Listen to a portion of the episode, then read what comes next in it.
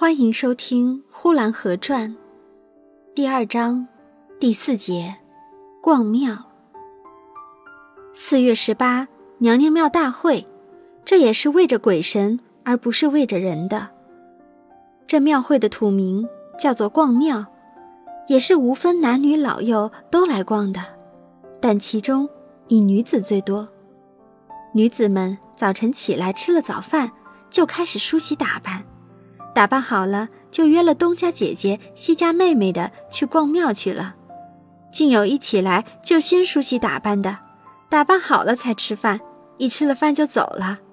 总之，一到逛庙这天，各不候人，到不了半晌午，就车水马龙，拥挤的气息不通了。挤丢了孩子的站在那儿喊，找不到妈的孩子在人丛里边哭，三岁的、五岁的。还有两岁的刚刚会走，竟也被挤丢了，所以每年庙会上必得有几个警察在收这些孩子，收了站在庙台上等着他的家人来领。偏偏这些孩子都很胆小，张着嘴大哭，哭得实在可怜，满头满脸是汗。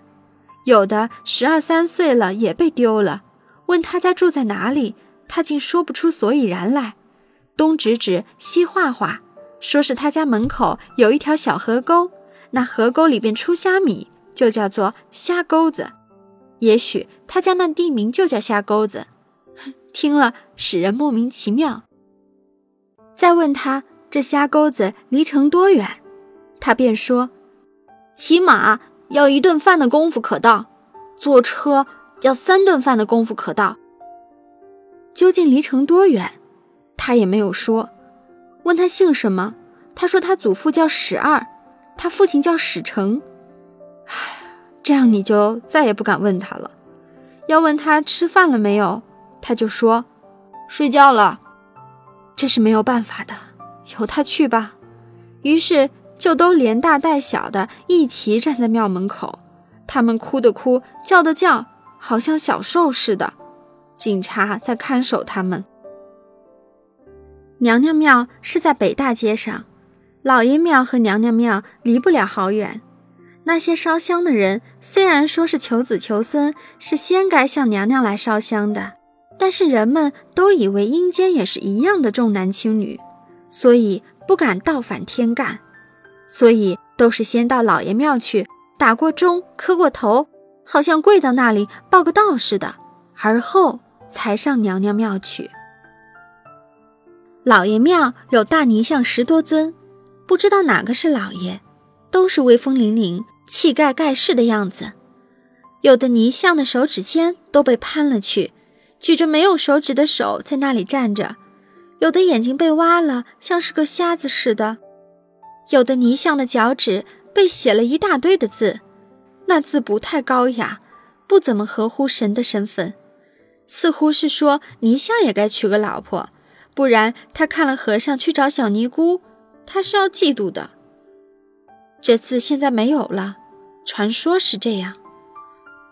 为了这个，县官下了手令，不到初一十五，一律的把庙门锁起来，不准闲人进去。当地的县官是很讲仁义道德的，传说他的第五个太太就是从尼姑庵接来的，所以他始终相信。尼姑绝不会找和尚，自古就把尼姑和尚列在一起，其实是世人不察，人云亦云。好比县官的第五房姨太太就是个尼姑，难道她也被和尚找过了吗？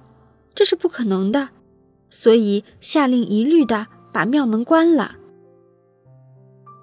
娘娘庙里比较清静，泥像也有一些个，以女子为多，多半。都没有横眉竖眼，近乎普通人，使人走进了大殿不必害怕。不用说是娘娘了，那自然是很好的温顺的女性。就说女鬼吧，也都不怎样恶，至多也不过披头散发的就完了，也绝没有像老爷庙那般泥像似的，眼睛冒了火，或像老虎似的张了嘴。不但孩子进了老爷庙，有的吓得大哭。就连壮年的男人进去也要肃然起敬，好像说，虽然他在壮年，那泥像若走过来和他打打，他也绝打不过那泥像的。所以在老爷庙上磕头的人心里比较虔诚，因为那泥像身子高，力气大。到了娘娘庙，虽然也磕头，但总觉得那娘娘没有什么出奇之处。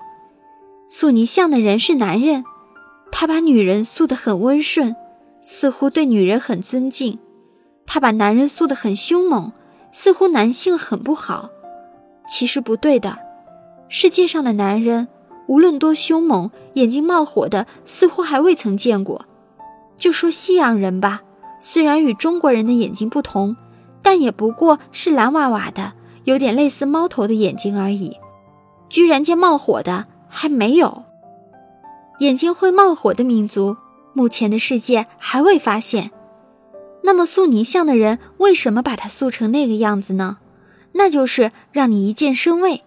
不但磕头，而且要心服，就是磕完了头，站起来再看，也绝不会后悔，不会后悔。这头啊，是像一个平庸无奇的人白白磕了。至于塑像的人塑起女子来，为什么要那么温顺？那就告诉人，温顺的就是老实的，老实的就是好欺辱的。告诉人，快来欺辱他们吧。人若老实了。不但异类要来欺辱，就是同类也不同情。比方女子去拜过了娘娘庙，也不过向娘娘讨子讨孙，讨完了就出来了，其余的也并没有什么尊敬的意思，觉得子孙娘娘也不过是个普通的女子而已，只是他的孩子多了一些。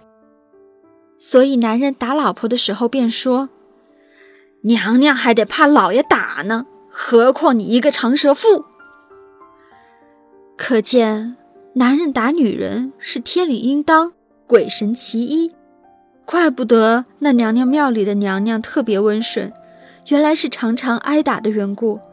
可见温顺也不是什么优良的天性，而是被打的结果，甚或是招打的缘由。本集播讲完毕，谢谢收听。